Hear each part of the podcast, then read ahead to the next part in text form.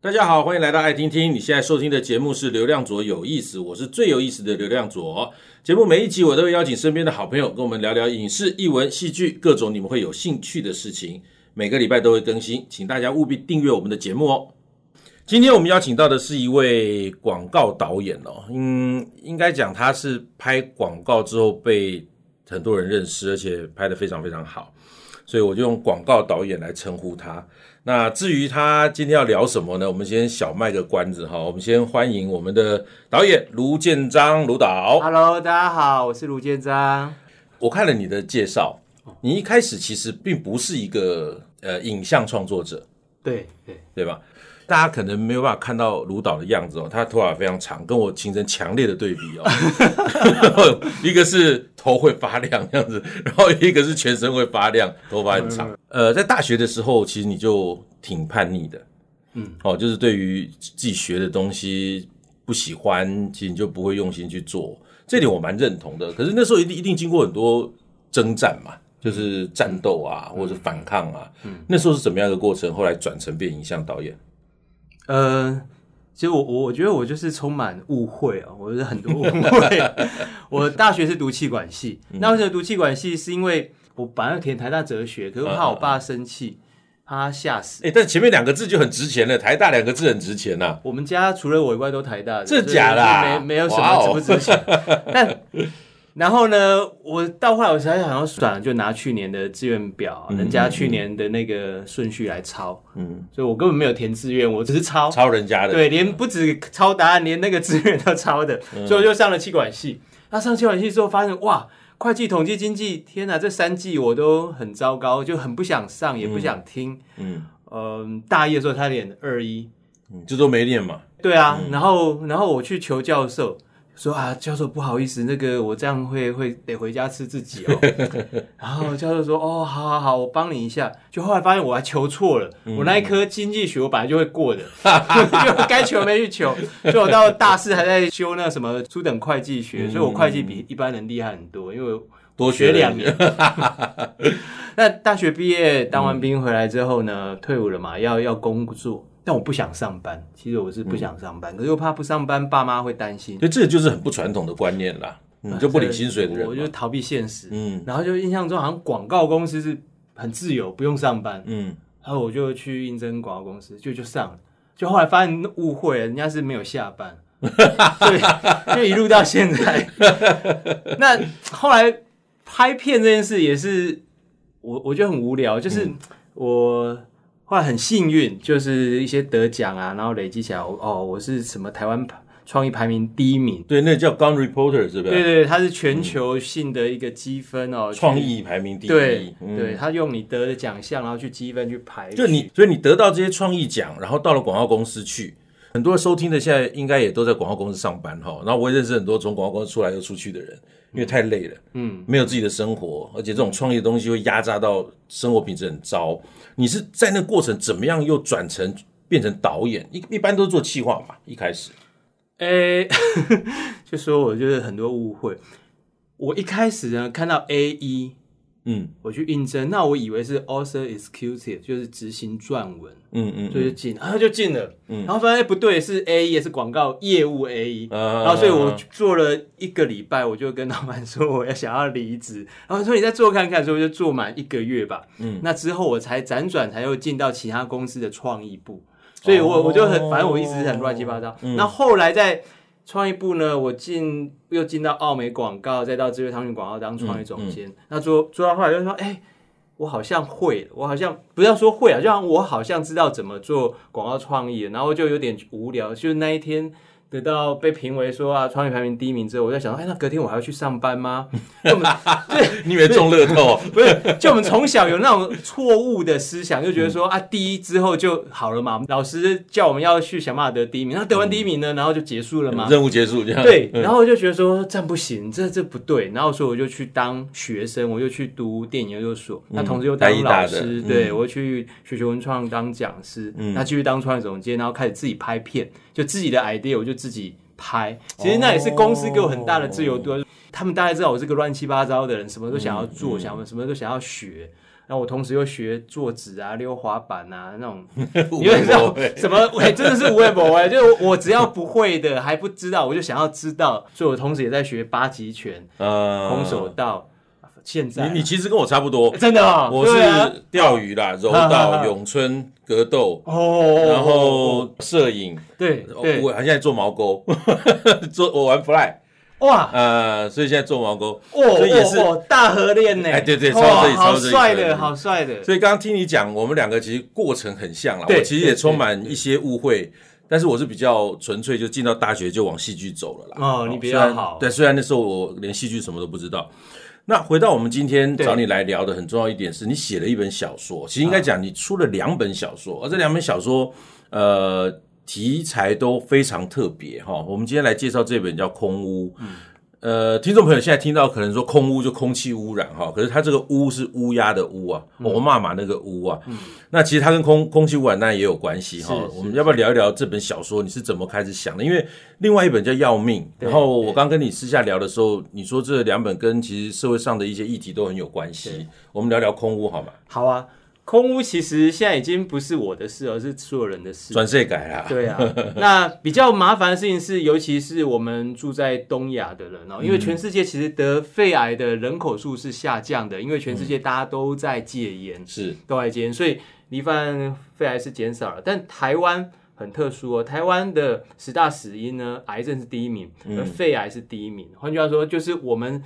我们亲爱的家人朋友呢，主要都是被肺癌给带走，这是一个很很大的问题。因为，嗯、因为如果你有医生朋友的话，你跟他聊起肺腺癌，他马上就哦，就他发现之后就很晚期了。我很多朋友都讲，快，他很快，他速度超快。因为肺腺癌呢，它靠近淋巴，所以它很容易转移。那第一个转移的位置可能就是脑，是。所以你同时肺部照到，有的时候脑也会有。那我一个好朋友。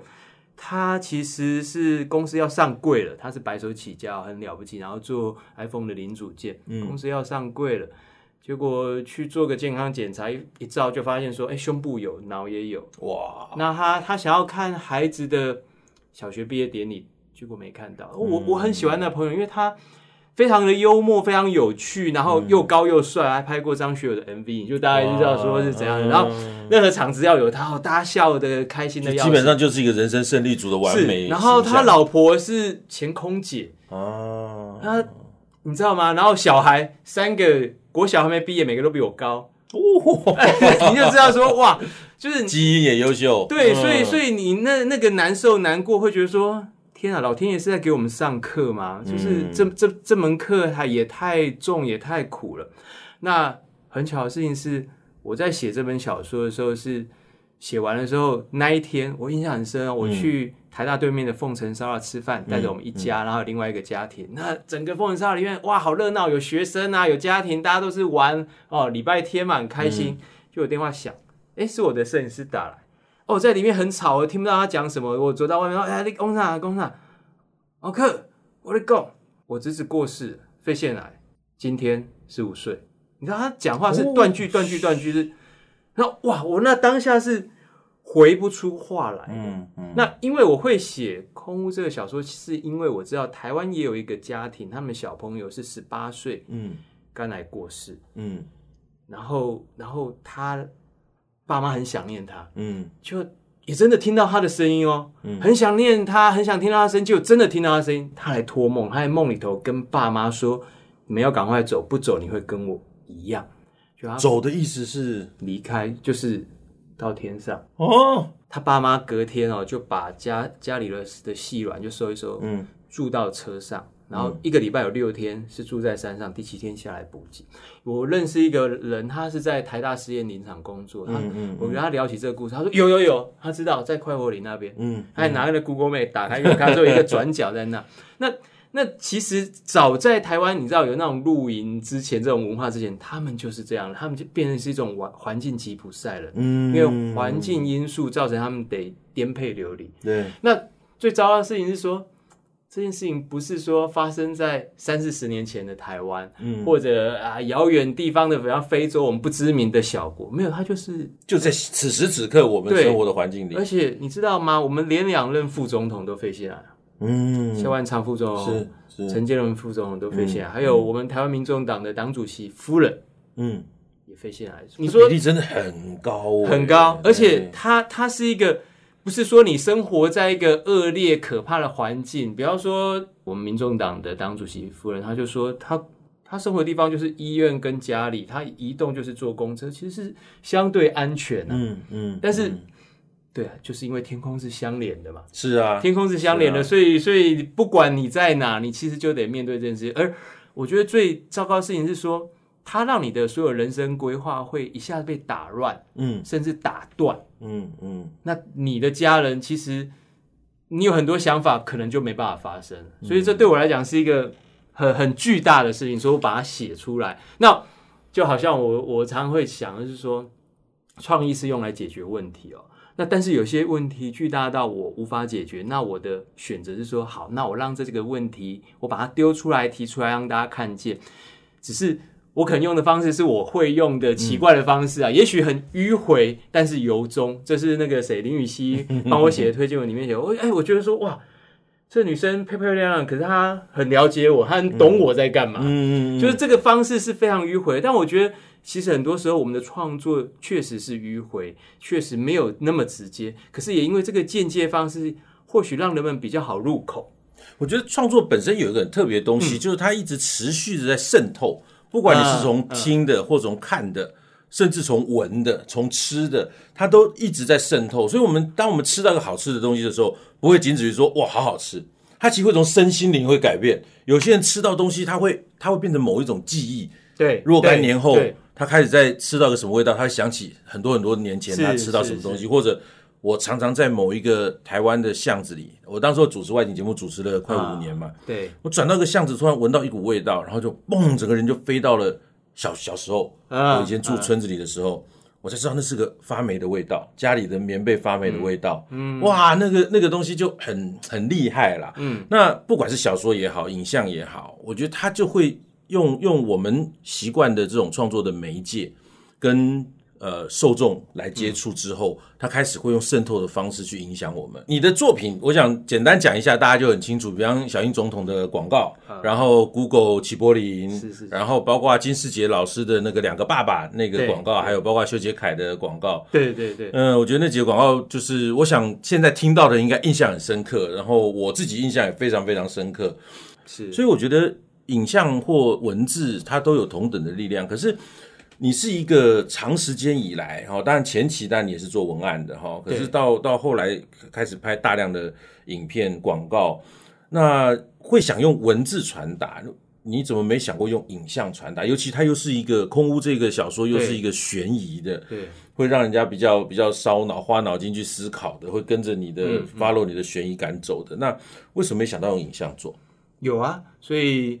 我我的方法就是像我刚刚讲很迂回，嗯，我想说我先写出小说，然后找人合资出资，啊、然后我们再把它拍成影集。嗯、哦，那为什么会选择先用小说的方式？当然是它是一个我我在出手方面是呃更加没有任何太多需要担忧的，没错，哦、风险低。嗯、那另外是说，我也觉得有时候当代哦影像非常的多样，非常的多。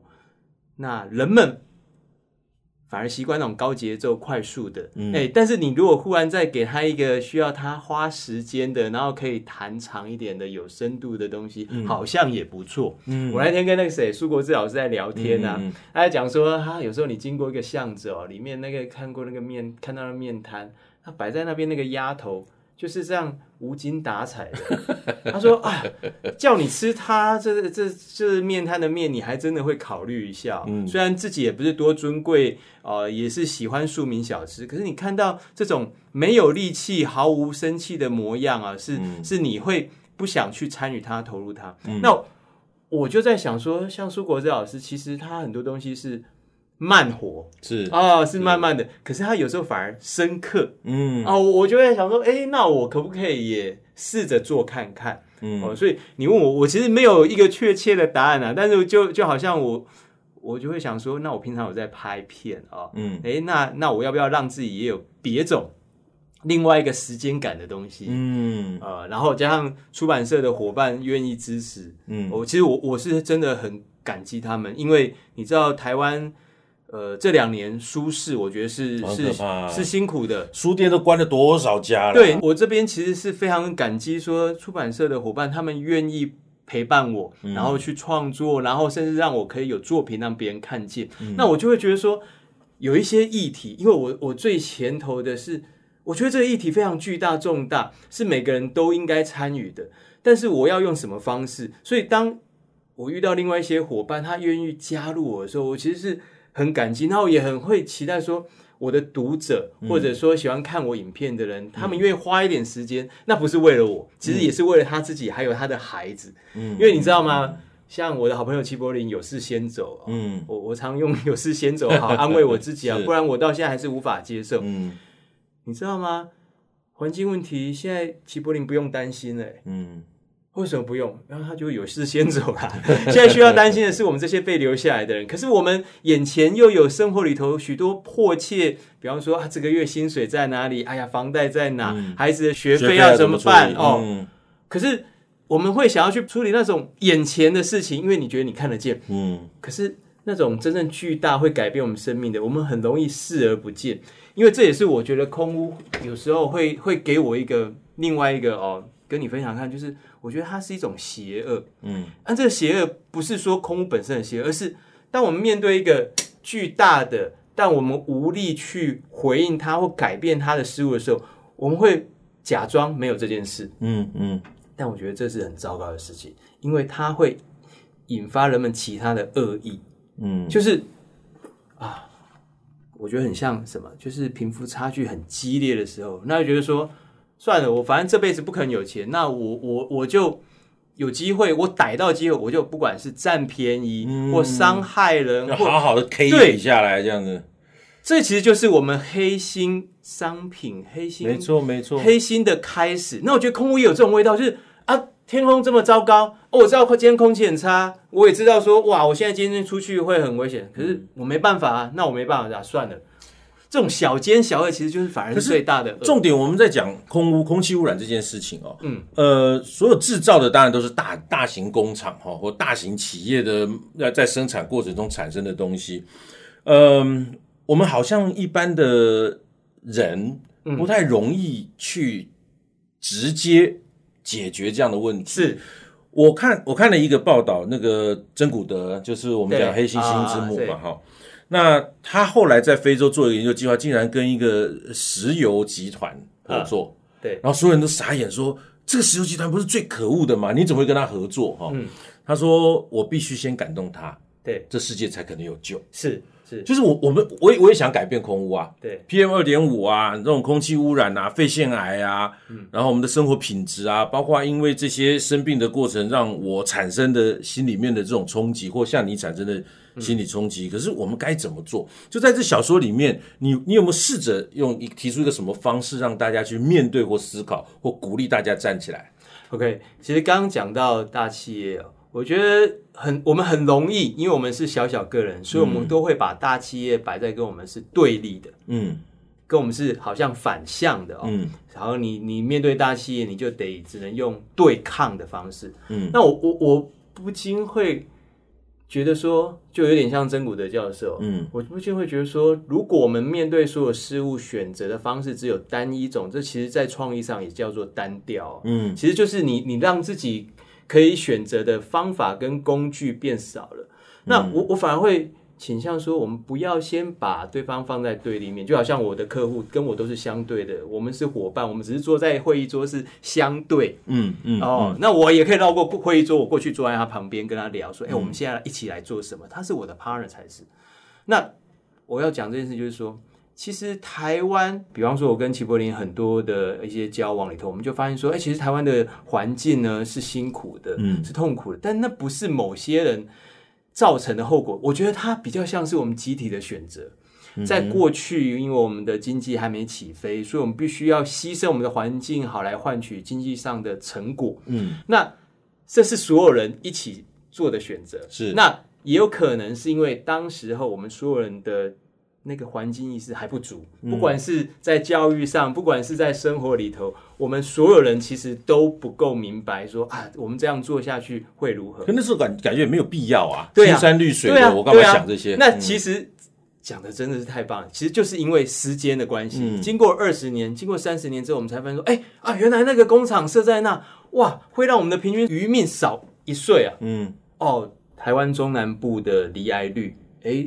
台大工卫学院做的研究发现说，啊，竟然是某些北部的居民很可怕的罹癌率的十倍。嗯嗯，那这在二十年前其实没有这资料的，因为因为并没有嘛，并没有发生。那我觉得就是说，我们其实不用急着去定义谁是加害者，谁是被害者。我觉得我们都是一起参与的人。那你也可以把它看待成它是一个历史工业，它就是我们这个国家这个社会。进步的样子，我们看到过去有一些不好的事情，那我们一起来改变嘛，一起来改善。那所以，我常常会觉得说，我们反而应该把大企业的人们纳进来，甚至他们，他们如果变好，我说的变好是说，哦，他的意志、他的理解能够增加。比方说，他可以听够环保的设备，嗯、比方说，哎，他可以选择哦。比方说，有些是高耗能的设备，他可以汰换掉。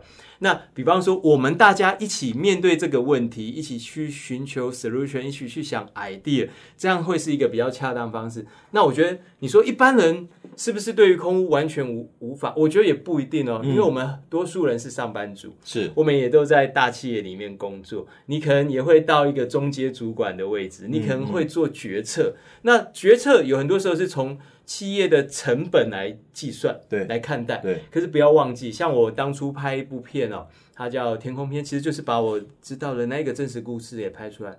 我跟对方他是行销副总，我就在聊说，我说你是人家副总，你也是人家爸爸，嗯。他说我。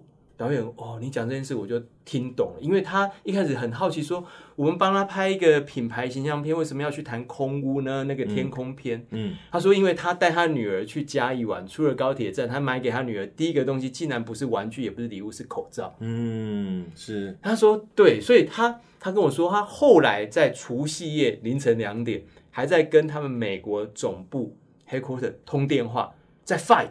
因为对方也直问他说：“诶，为什么 我们我们不是做做保险呢？为什么我在台湾？嗯，哦，这个地方这个市场这个 market，我要拍一个品牌形象片，竟然是跟空气污染有关。”他仔仔细细的跟他说明，因为美国人没有这个问题啊。对的，他跟他分享，他跟他讲说，其实，在台湾，其实我们饱受这个空气污染的问题所困扰，所以当。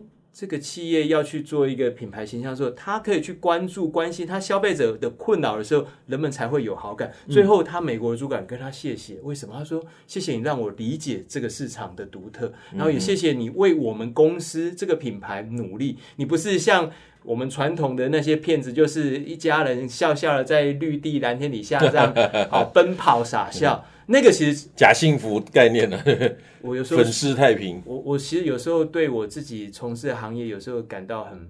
不好意思，有点自卑，是因为我们的产业某种程度也是高耗能。嗯嗯，我拍片耗很多电，我拍片需要许多人来帮我，他们花了时间，花了他们的精力。很多年轻人来跟我工作的时候，诶，他因为这样，他没有办法回家跟他的爸妈一起吃饭，没办法跟女朋友去约会。那我就会希望说，我们做的东西是有用的，是有效的。你知道，当一个广告无效的时候，哎，这也是不环保，诶，是，而且它浪费的。金钱还有资源其实是更巨大的，但是他会回到最源头说：“那你这广告，你这作品是要谈什么？”嗯，如果你只是虚虚假假的，大家交相贼。我说交相贼，就是说你也知道这个无用，然后你的、嗯、你的出钱的那一方也觉得说啊，这反正我们就有做就好，跟去年一样，跟大家一样，跟大家一样，基本上我觉得就是一个风险，就没有意义啊。我觉得啊，就是没有创意了，啊、所以它的效果会差。嗯、那如果你又不去点。会不会去碰触人们真正在乎的事情的时候，哇，就大家一起集体浪费几千万、几百万，我觉得真的不要这样，真的太可惜了。所以回到刚刚讲，就说啊，你觉得我们在谈这件事情对空有没有帮助？我觉得多多少少有。嗯，当你当你在乎一件事情，别人一定可以感受到你你的那个热力，你那个热情，嗯、对方会身上会有一种温度。嗯、那有时候这温度借由皮肤，它会传导到他心里头。下一次，也许他在做一个公司大的采购案的决策的时候，他可能会提出来说：“哎，我们是不是还是应该选择？也许当下贵一点点，价钱上多了那么一点点，可是他可以在环境上面是友善一些的。嗯、是，你知道，我知道台湾非常多的大企业这几年啊，他们投注在环境上面的力量啊是很惊人的。我那天遇到那个日月光哦文教基金会的执行长，他说他们其实啊，其实对于环境呢，相较于过去，他们是投注非常多心力，甚至你可以意识到说，哇，他们。投入的那个，你如果用金钱，我们很喜欢用金钱来做一个标准，嗯嗯，它可能是过去台湾几十年许多企业没有投入的。那我就觉得说，哇，这太棒了，这太好了。你不应该也停留在只有在追究说啊，对方可能在我们环境上曾经有做哪些事，你应该回过头来想是说，那对方为了我们环境做了多少的补偿？嗯哼，然后还有我们自己，就是力量大人出力。出多一点嘛，力量小的人还是可以出。所以应该这样讲，你从刚刚那个高阶主管拍那个空屋的这个形象短片开始，其实我们应该思考的是，我们怎么用自己的力量慢慢去改变周围的人。就像我我自己在钓鱼的时候啊，我很非常多的钓鱼朋友，嗯，然后他们都很环保，对、哦。可是你就会看到几个人有一些有一些行为，我是不太理解啊。比方我们我们有一些要重新绑线组，是是是，那他就会把线剪掉嘛。那线可能才三公分或五公分，他就直接剪掉，让它掉在溪里面或地上啊啊，会这样子哇。然后我我我，因为我自己完全没这习惯，我是从以前小时候钓鱼开始懂事钓鱼的时候，我就会把所有的线都收在盒子里或者放口袋里，回家丢垃圾桶。可是当他们做出这动作的时候，我就我心头一惊，你知道？那有些时候这种你也不好说，哎，那个你知道不好讲。然后。他们就会看到我在弄线的时候，都会我会拿一个就是人家那个抽烟点烟的那种小盒子啊，是他们不要的，然后我就捡来，然后把它拿来，会把线都收进去。他们看到之后就很有趣哦。跟我钓鱼的朋友，只要看到我在做这件事情，他们所有的线就开始收口袋了。对对，就你也不用讲，就是做，很棒，就是做，这就是破窗理论啊。是，这就是破窗理论。有时候我们要去说服别人，别人会觉得说：“哇，你是谁这么了不起啊？要来指导我的人生？”对，但是我觉得。没有关系，我们就做我们觉得好的事情，然后尽量去包容。那我觉得很棒的状况是说，很奇怪哦，就是当你很弱，当你很小，然后你还愿意，你还愿意投身的时候，嗯、就很简单，像陈树菊阿嬷有没有？是是是。啊，你公你探摩针，哎，可是他愿意关啊。嗯、那这时候其实他起的那个效，我觉得我保证，他绝对比很多大财团捐了几千万还来的有影响力。是。所以你刚刚讲的，我我觉得非常棒。然后。我也想多分享一件事情，大家以为说啊，公益就是不赚钱，嗯，错错错。你知道，至少全球啊，所有的做广告、做行销的人员，大家都意识到说，妈呀，糟糕，我们现在所有人都要做 SDGs 啊。嗯哼，SDGs 是联合国提出来的，叫做永续发展目标。它其实是要要求它的会员国、还有个人、还有公司团体哦，你比方说去解决贫穷啊，或者解决那个水资源污染问题，或性别平权，它有十七个目标。嗯嗯。但是他后来发现说，大家以为说啊，这个是在是在赚，没有，其实公益是门好生意啊。嗯嗯。公益是门好生意，我在这边要大声的呼吁，公益是门好生意。大家以为公益就是捐钱，就是浪费钱，你错了。公益其实回到它最源头，就是公共利益啊。嗯，公共利益就是每个人都会得益，每个人都会有利，每个人都可以得到利益。嗯、Unilever 很有意思哦。嗯、Unilever 是全球算是最大的个人用品的公司哦。他们做一个净水器，他想说要去卖印度市场。嗯嗯，啊，印度市场他想说啊，印度缺水嘛，然后我只要做便宜一点，低价去卖就好，就卖不动。嗯，然后还发现说，哎，原来市场的问题不是便宜啊，市场问题是没有水的地方通常也没有电，嗯，没有电，那怎么办？根本有也没办法用啊。对对对，嗯，所以他回过头来，他去找他的工程师说，啊，我们想要公司想要做有一个公益项目，然后想说去去卖印度哈，那个给他们有水用，啊，你你帮我改一下，看能不能有那种不用插电就可以用。啊好好好，其实这对。当代的工程师们都是小事情，嗯，一下就做好了，就就送进去。他们本来是想说啊，我就去那边做做公益嘛，嗯，就大卖大卖，整个印度市场都为他们的，连隔壁的巴基斯坦的市场也是。然后你更别讲说，世界上其实有非常多的地区是没有水也没有电的，嗯，就 Unilever 因为这样，他们发现说：天哪，我本来只是公司一个小项目，一个公共公益的项目拿去啊，没想到这大发利市啊！嗯，从此之后，你现在只要上联合利华的官网，你去看它每个商品，它除了介绍它的商品本身之外，它旁边大啦啦就跟你讲，我这个是解决了 SDGs 中的哪几个目标？是是，他们发现说。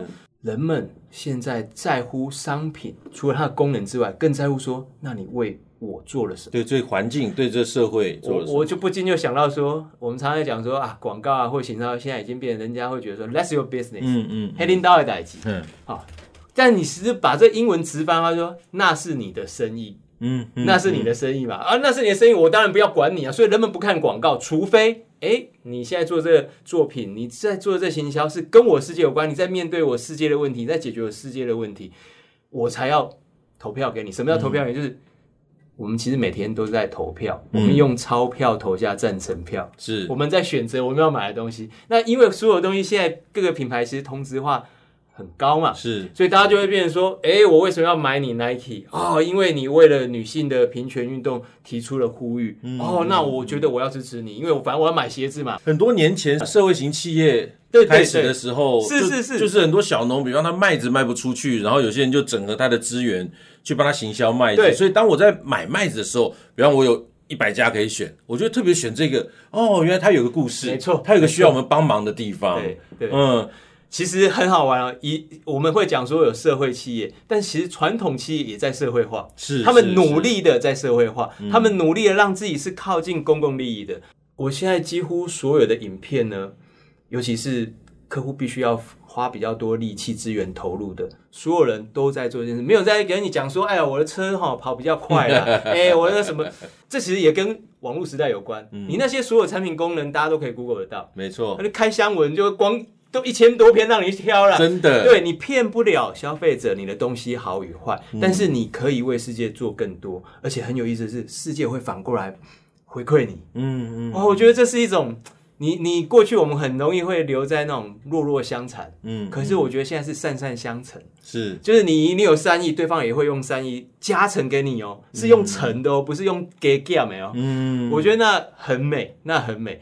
好，卢导稍微等一下哈，那个我们时间不够啦，我想听众朋友听的应该也很过瘾哈，也是意犹未尽。那我们下一集哈，卢导还有下一集，我们在这边先跟大家说再见哈，谢谢卢导，谢谢，大家，祝福你们。那流量左有意思呢，每周都会更新，希望大家订阅我们的频道啊，一旦有新的内容的时候，就会通知你们啦。好，谢谢卢导，然后也请听众朋友呢继续锁定卢导的下一集。